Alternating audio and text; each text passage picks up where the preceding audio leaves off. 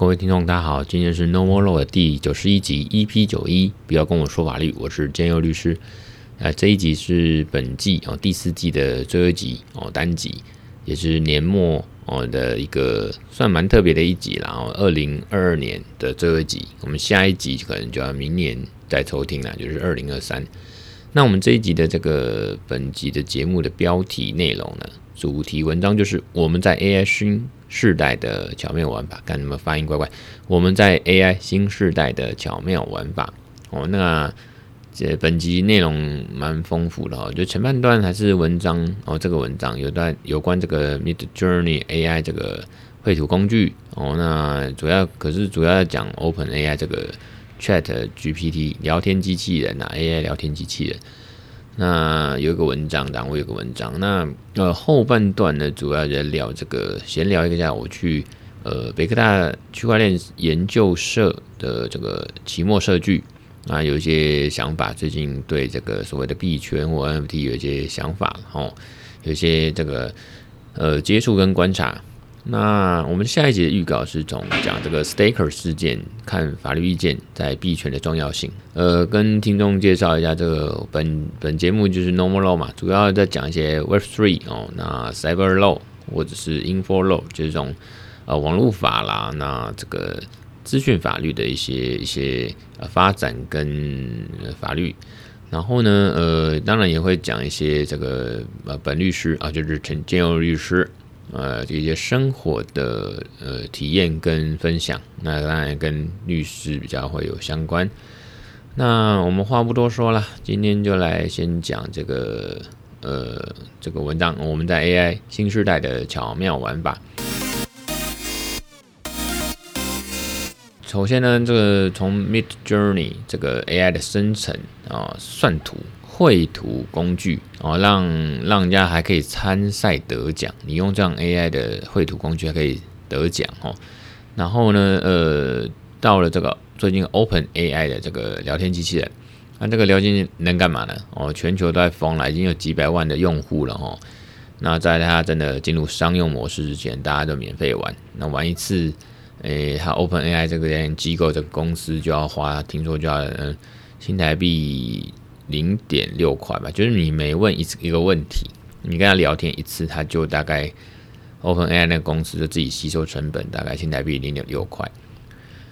嗯，他可以帮你回答问题，然后翻译、写程式、写文章，或者是做一些小说或译文的创作都可以。哦，你只要想得到，他可以尽量做。所以在这个二零二二呃这个年末哦，让我们这些普罗大众玩得不亦乐乎。那其实蹦出一些新滋味的玩法呢，哦，就是说行销的人员啦，哦，那那个呃绘师啦，哦，插画家啦，或者说做这个写 code 的工程师啦，哦，甚至法律人员啦，哈，等等等，你只要想得到的，呃，全部都在玩，包括币圈的也在玩这个 OpenAI，我看他们叫那个人工智慧机器人帮你写出一些东西这样。那仿佛这个 AI 哦，就是这个东西又往人类想象的科技啊，未来目标推进了好几码。然后呢，呃，其实呃，题外话再插进来讲一下，那个 Midjourney AI 最近也是又又又玩起来，大家都是在玩这个 AI。那最近就是有所谓的咒语哦，你就是要下指令，指令当然一些关键字，好像在念咒语一样哦。我们看这个小说啦、漫画，常常就是不管是东方西方，常常嘴巴碎碎念几个咒语哦，那或者催眠哦，或者可能一些几个关键字念出来，也就是你的指令哦，文字输入进去，它 AI 画图工具呢就会生成出一些东西。比如说你再给它几个元素哦，你给它呃照片啊、哦，或者什么呃我我的我的照片哦，我照照片，然后说武士哦，长发，然后血腥，然后。呃，帅气哦，等等等，那就出现一个成建律师，应该说陈建我本人那个的样子，然后有武士的这个盔甲啦，然后血腥风格，然后就又很帅冷酷，大概是这种画风。那当然，以前我们讲 AI 呃画图工具等等等这种有关 AI 著作权的一些规呃那个规范，然后管理，我们之前也讲过或者是写过文章。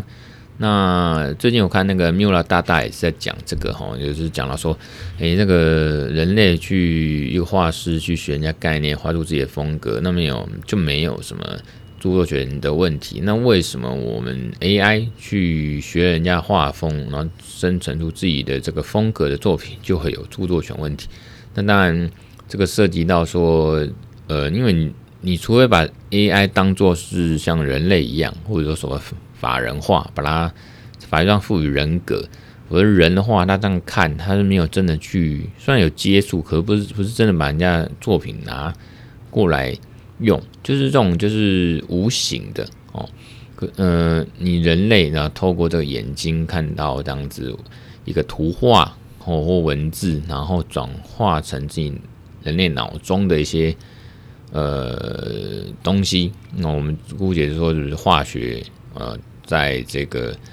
呃脑中里面出现的一些呃画面或想法哦，那概念，然后再用自己的人类再用自己的风格把它画出来写出来，那当然会是自己的只要表达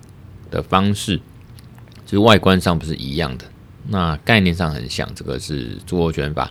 我所谓著作权权不会去规范的啦哈，就是不管你的概念，只管你的表达或外观。的方式形式哦，如果一样，那当然著作权法。可是说 AI 它就是会去碰嘛，哦，AI 它就是去去 copy，去去重置。我们著作权法说重置，就是拿到你这样的资料数据，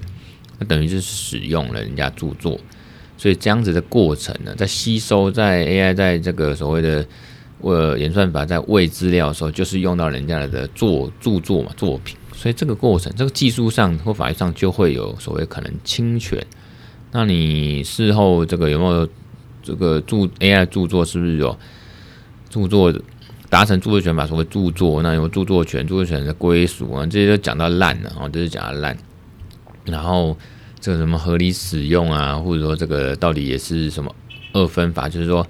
呃，这到底是著作的风格？概念还是它的表达方式，这个其实讲到烂，讲了好几年了。我论文是写这个，硕士论文写这个，就讲了好几年，讲到烂。那法律通常也是仅仅次于此啦，一直在那边轮回啊。有时候就是有点鬼打墙啊，也没法突破。所以我觉得这个就关于 AI 呃画图工具跟著作权吧，大概就点到这边。然后我们讲回来，就是我们换个口味嘛，现在比较红的就是 OpenAI。好像我上次去。呃，DeFi Summit，然后有一个讲者在舞台上也是透过这 OpenAI 的方式自问自答，跟大家介绍他们自己这个 Define 的产品哦，所以这个变成说是很好玩的一个东西，不管在行销上或者在表达上都是很潮、很方便的东西。那我们讲回来，这个 OpenAI 这家组织或者研究机构，它就是由鼎鼎大名这个特斯拉创办人 Elon Musk 哦所主导。那目标就是打造出通用的 AI，就是这个 AI 的 General 啊，就是 AGI 啦，哈，通用的 AI。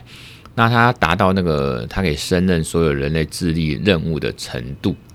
那 OpenAI 是在现有这个演算法基础上做规模化，那就去计算这个二零一二年开始到二零二一年哦以来。所有 AI 模型的资料库，我包括那个 AlphaGo 哦，鼎鼎大名的 AlphaGo，当年 AlphaGo 的打败人类棋王哦，西洋棋啊哈，那去开发最大的这个 AI 规模所需要的这个演算力，那 GPT 呢背后的技术采用 NLP，就自然语言处理的这种机器学习方法啊，用大量没有标注的这个语言资料训练，我们学理上称为无监督学习。哦，我现在讲的都是呃 AI 演算法跟呃 machine learning 啊这种机器学习的一些一些名词跟呃方式啦哈。那总之它得到一套那个模型去参数模型参数，然后再把这个模型参数呢应用在每个具体任务，也就是人类输入指令跟资讯，然后让 AI 去判断跟生成内容。哦，这个就是呃 OpenAI 的这个 GPT 的技术哦，就是。一种机器学习的方式，主要是 NLP 啊，自然语言处理。那事实上呢，那个 OpenAI 早在二零一八年哦，距呃的二零半六月，所以距今已经四年半了哦。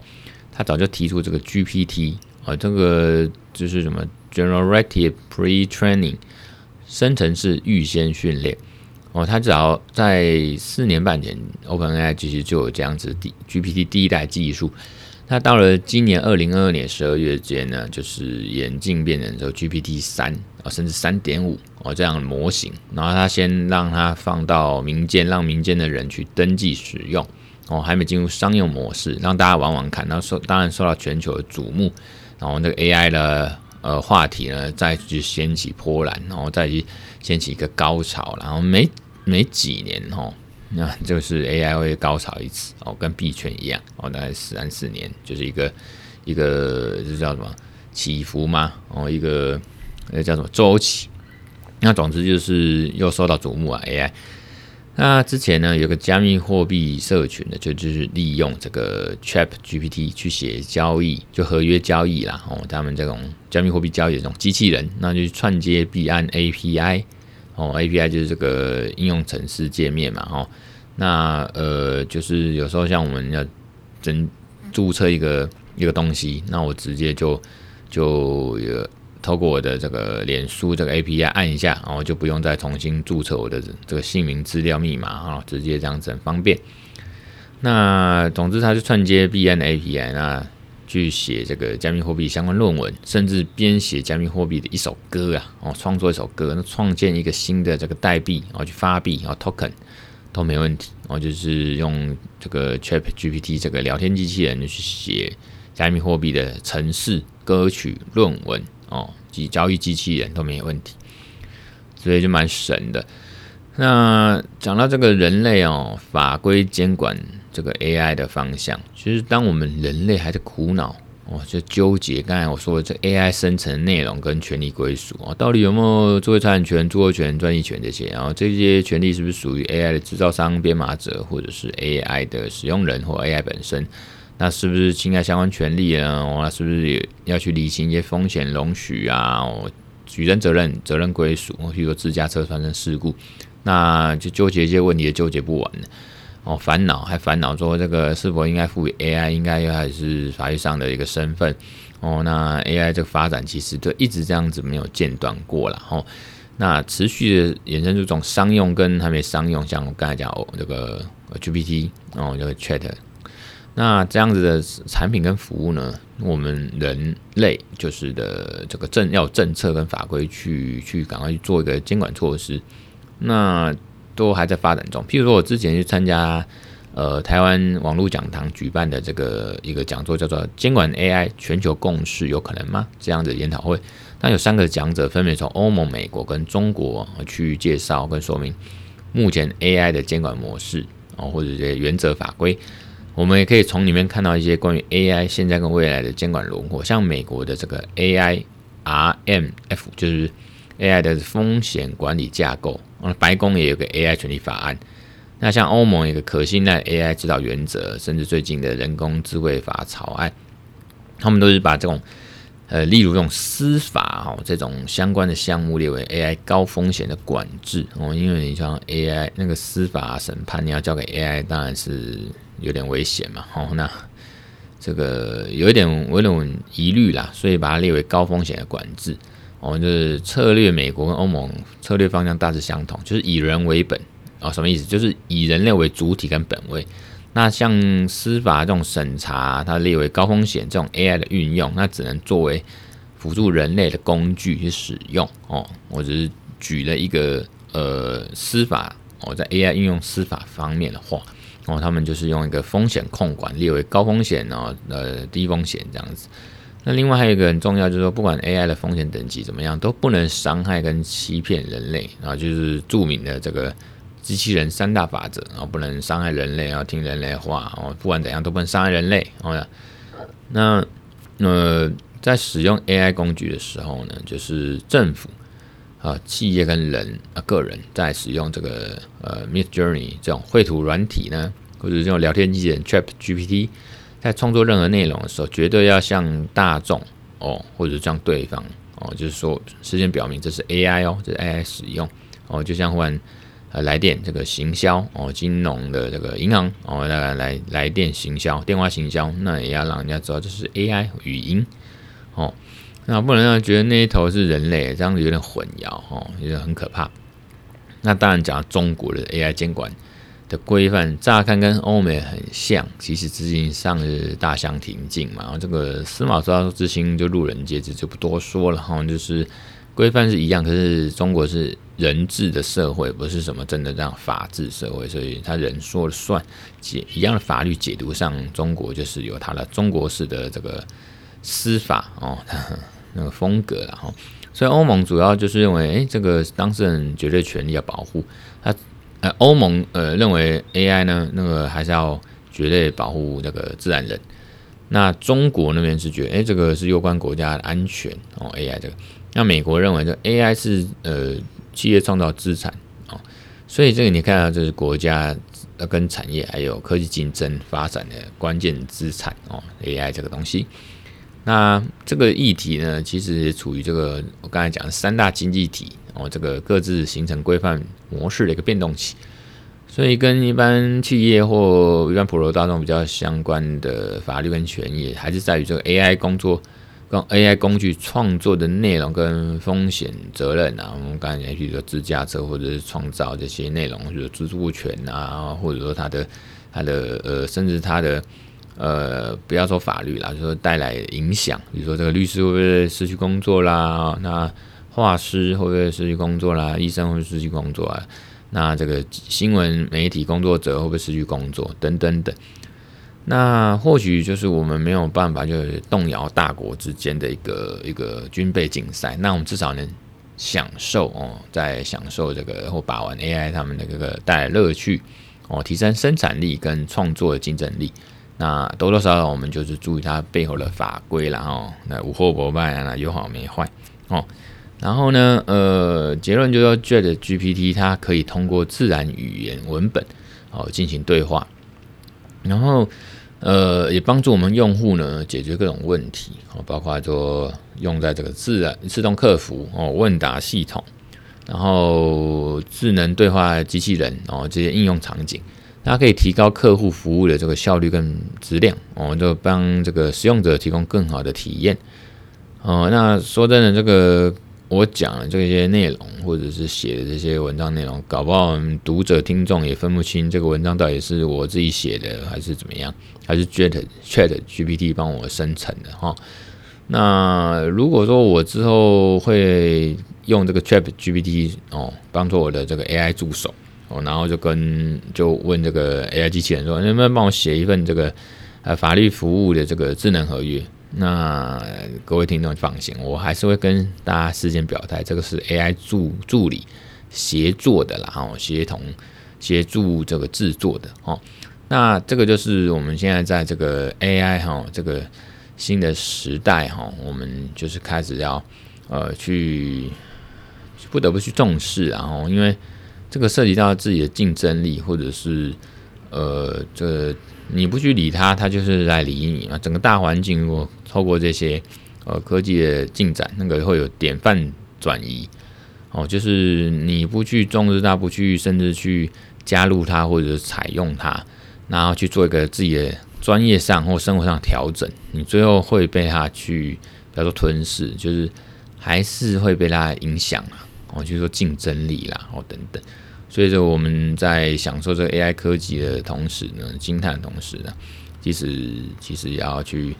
去好好的这个玩味一下哦。那我们后面呢，哦，我们下一集就来讲这个 Stacker 事件哦，我这个看法律意见在币圈的重要性。那这个文章我写在方格子，好像也被人注意到，那是蛮开心的了哈。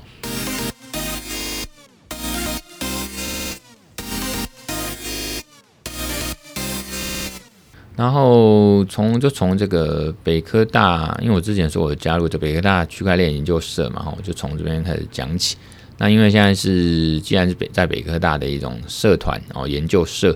它现在就是期末了嘛，不仅是二零二二年的这个年末，那他们学期到了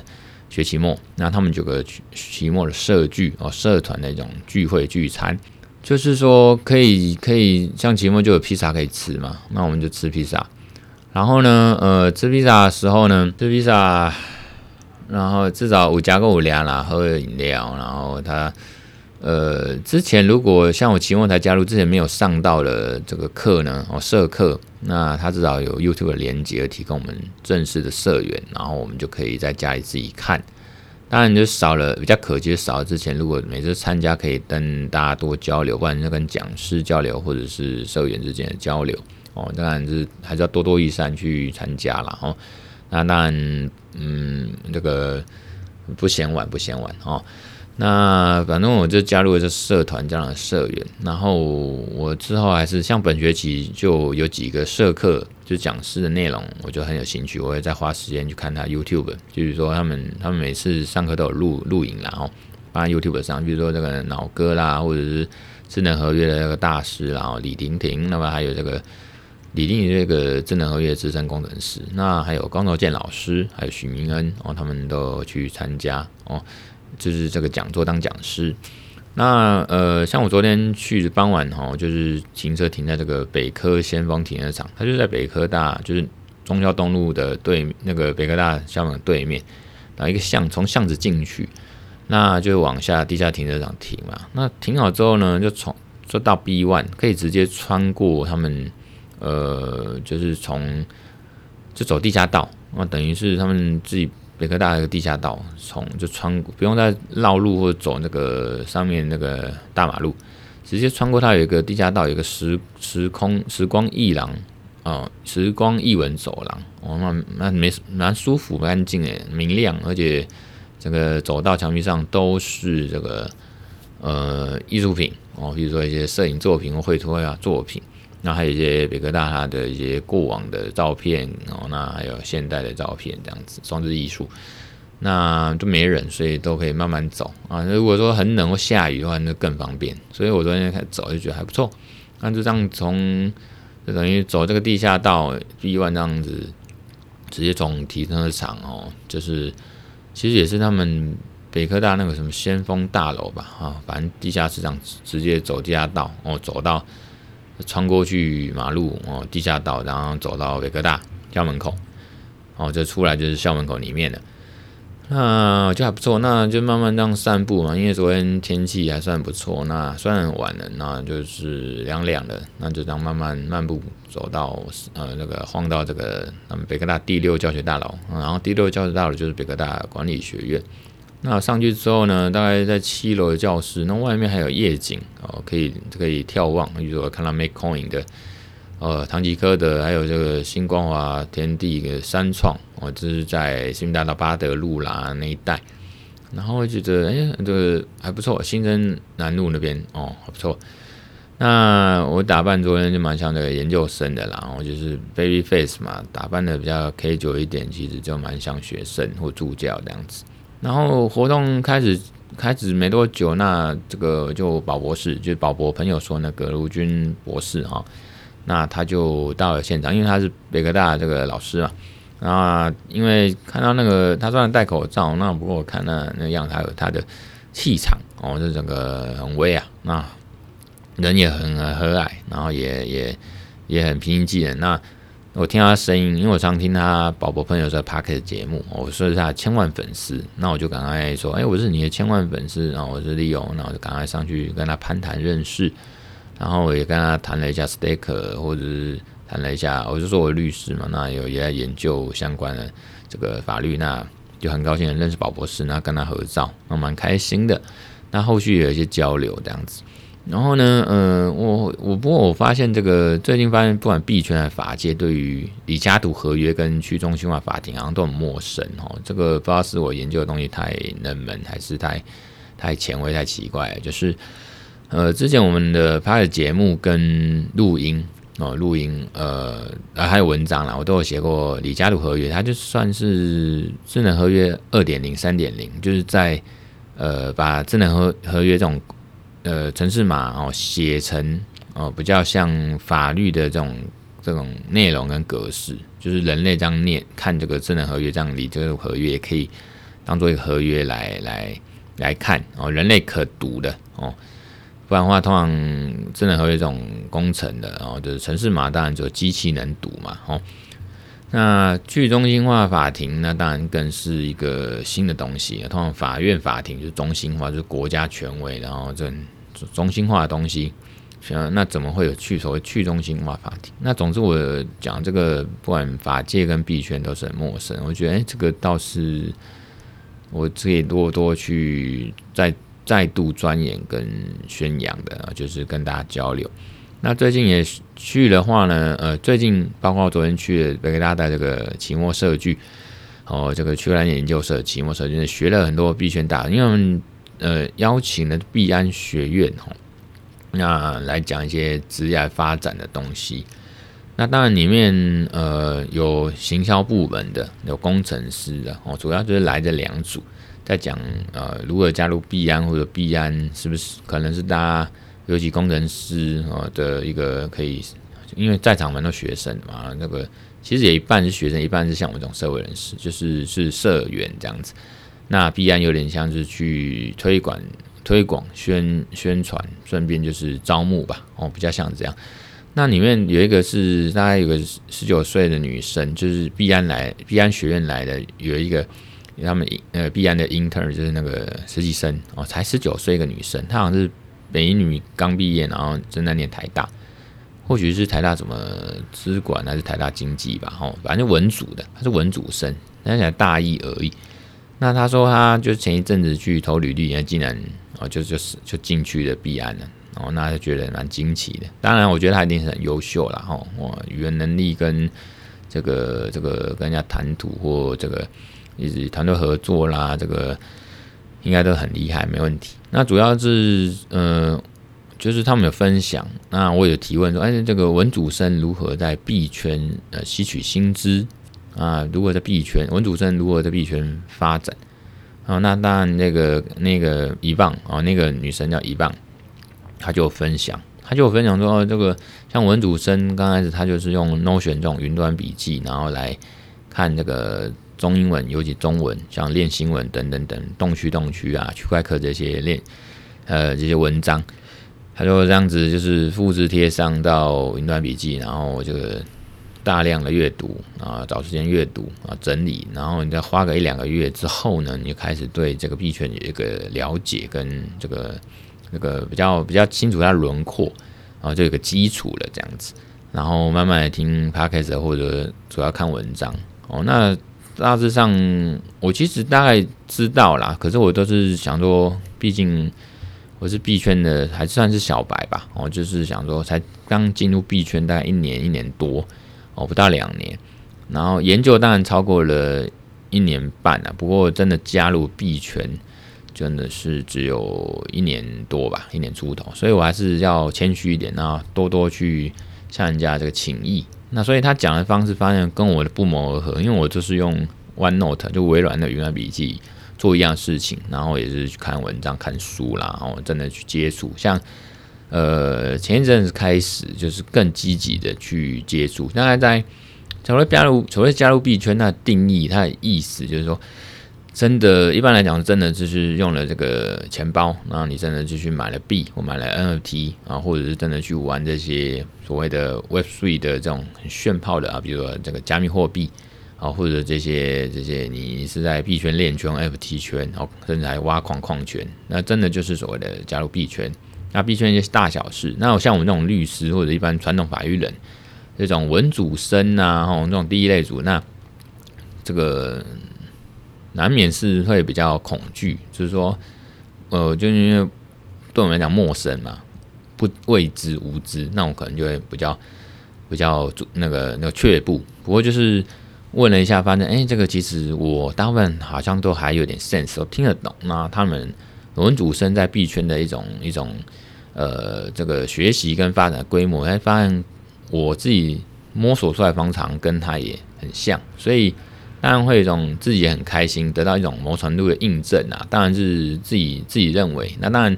主要有位另外也觉得这个一棒，然后就是那个毕业那个实习实习生，那个北女毕业大一呃台大大一的一个一个学生。那他很年轻，他很优秀。那我蛮看好他，因为我觉得呃，像文主生这种我们社会科学的，在币圈其实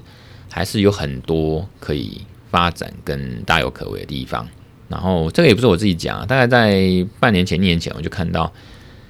呃，国内外也是在写说，其实币圈很很很需要包括文主生啊，不管是你说法律律师啦，还是说像这种就是行销人员，或者说这种文字工作者，你要去叙事嘛，哦，narrative，就是说你要会去像 NFT，它就是叙叙事，然后就是你要去讲一个故事，然后把这个。它的概念跟整个呃 NFT 的内容要去去表达出来，获得一些共鸣。有了共鸣之后，那你持有者可能就有一些币这个共识哦，社群的共识。那后面还新的发展这样子。那大概币圈就是这种模式跟精神。所以我讲回来就是说，文主生帮我们律师，其实我觉得在币圈还是大有可为，不会是只有在呃所谓的。呃，FinTech 啦，或者洗钱防治啦，或者证券交易法啦，还是什么呃呃什么银行法吸金这些啦，吼，我觉得不会是只有这一块了，吼。那呃，尤其我们文字工作者，像律师也是嘛，可以多多的研究。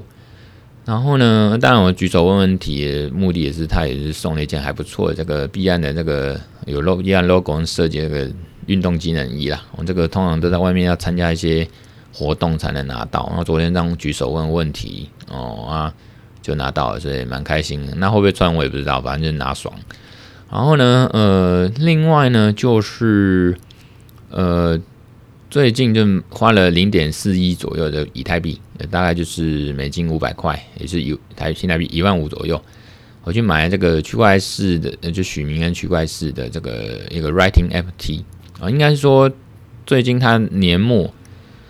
二零二二年末是有个这个推广活动，就是终身会员订阅。花了刚才那个钱呢，你可以终身会员的订阅，可能看到文章，因为它文章有一个付费墙，然后就是有些公开文章，有些是要付费变成订阅会员，他才看得到，拿那个寄 email 给你这样子看哦。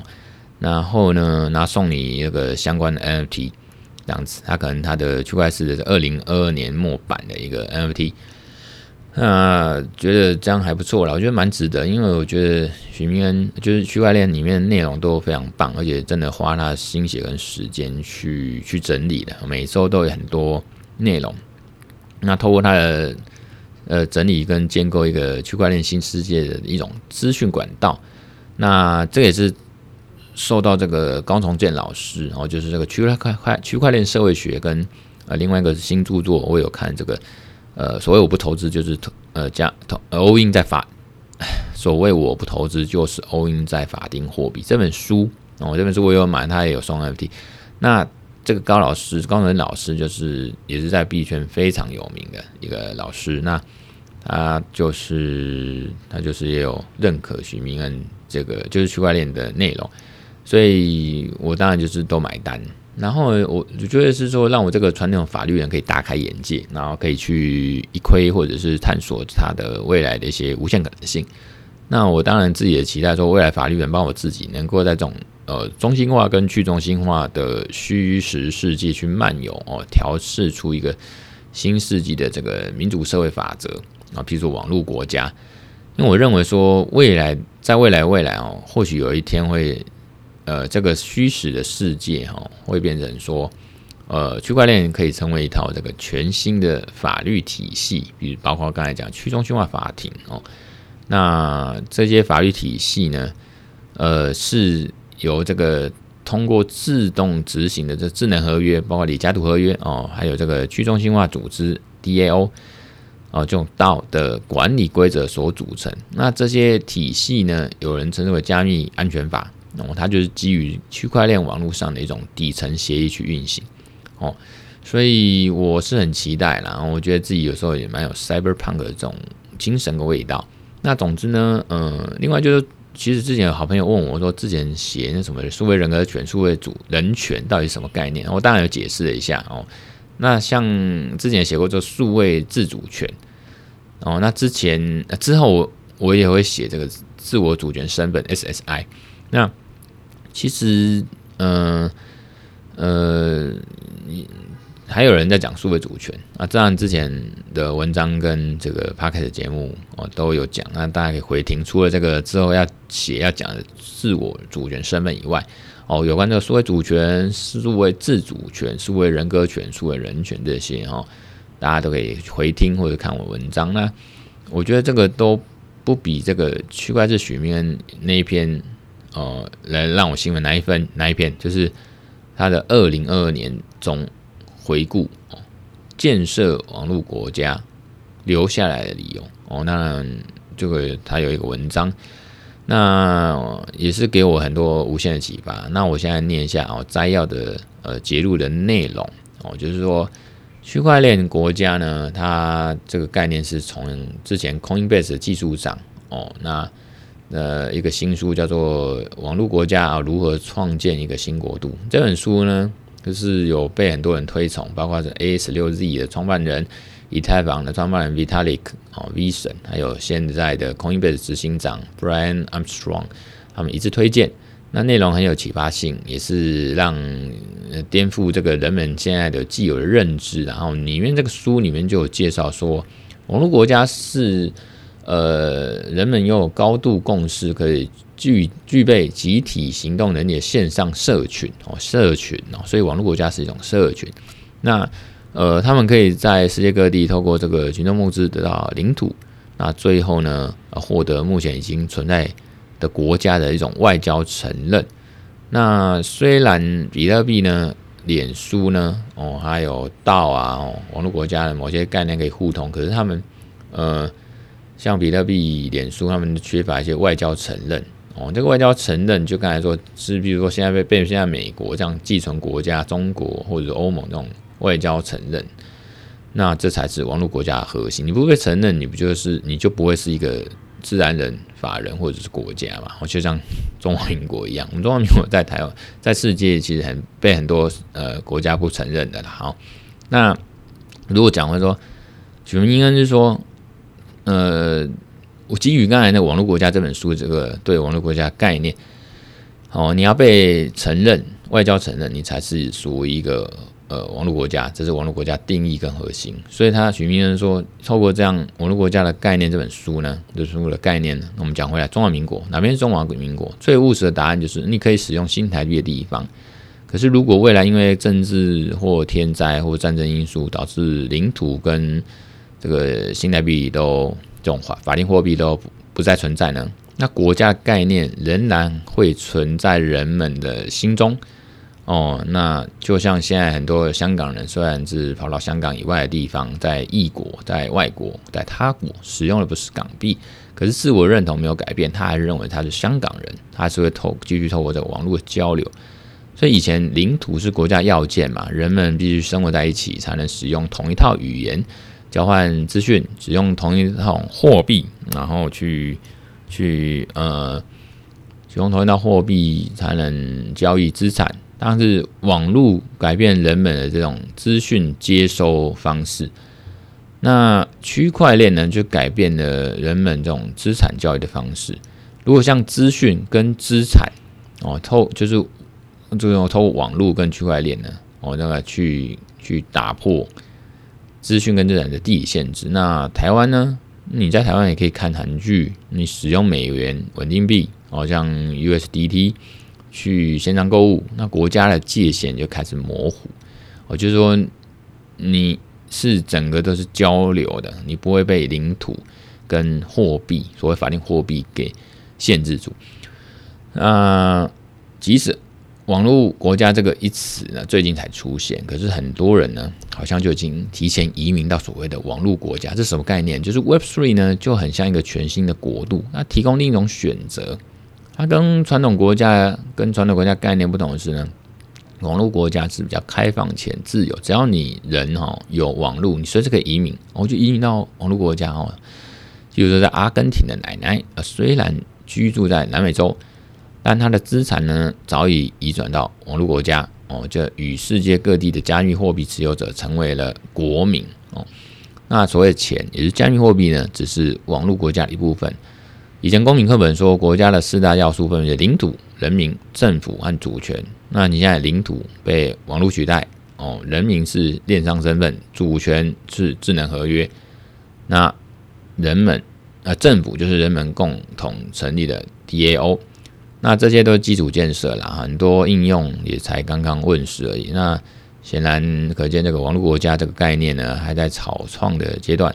可是，像最近近期的交易所倒闭、DeFi 呃骇客事件频传，那让原本对 Web3 跃跃欲试的企业跟投资者纷纷打消念头啊，只有一些 Builder 就是建设者还会留下。那当年呢，脸书看到的就是比特币投资者来下广告，Visa 公司呢看来是币圈公司可以带来更多的发卡量，Visa 卡。那这个现在呢，呃，脸书 IG 他们都已经把 NFT 变成他们自家的产品的一部分，Visa 也把呃 USDC 这种呃美元利密国当做一种国家货币了。然后呢，呃，Stripe。所以，就是希望，那嗯，那个不讲，他们都是网络国家建设者啦。吼。那建设者看的是长期回报，而不是短期利益。那如果加密货币 NFT 不会消失，需求还在，甚至在下一波呢，也就是所谓的牛市，现在熊市，所以下一波就是牛市，可能更多人加入。那现在就是打地基，哦、呃，在熊市这个 builder holder 的最好的时刻哦、也是很多这些人留下在币圈最大的理由。哦，这个就是许明恩他在讲网络国家的一些概念跟文章内容，那我看的真的是蛮呃心生向往，跃跃欲试，蛮蛮兴奋的哈。然后呢，呃，今天的闲聊大家就聊到这边。然后呢，呃，今天就是这一季第四季的最后一季最后一集嘛，哈。那下一次文章跟下一次的、这个 Podcast 可能就是明年啦。哦，明年那就是二零二三年，那可能在第五季哦，我们有新的文章、新的这个节目。然后呢，先预告一下这个，我们从 Staker 事件看法律意见在币圈的重要性。这篇呃文章早写好，那当然说也公布了、发布了。那现在就说 Podcast 的话，会是在我们第五季第一集，也是明年二零二三年哦，这个一月的时候会会呃 Podcast 会上架，先预告。那呃。这这第五季呢，一样会讲一些 Web3 发展跟法律，还有律师生活体验分享。那我们在第五季呢，新的一季呢，也是明年呢，我们就 EP 九十二就是讲 Staker 嘛，哦，法律意见、币圈重要性。那九十三集呢，会讲 SSI，就是自我主权身份。那也很很高兴，也很觉得是因为这个很多听众或者是读者都有陪建佑。那还陪我们呃 No More 这个节目呢，一直走到现在。然后呃，也兼由为期许跟祝福自己跟各位听众读者呢，就是能这个不管二零二二年大家过得如何哦，开心或者难过哦，那如意或者是失意哈，或者甚至就是有什么遭遇风险，不过没关系，我们就要撑下去，然后我们就一起好好的到二零二三年。哦，那呃，如果你觉得我们这个节目呢或文章不错，你帮帮帮我推广跟分享，还有给予鼓励，甚至是赞助哦。那什么爱心还追踪呢，也麻烦一下喽哦。那今天就讲到这边，我是建佑律师，也祝大家新年快乐，二零二三哦，平安喜乐哦，谢谢，拜拜。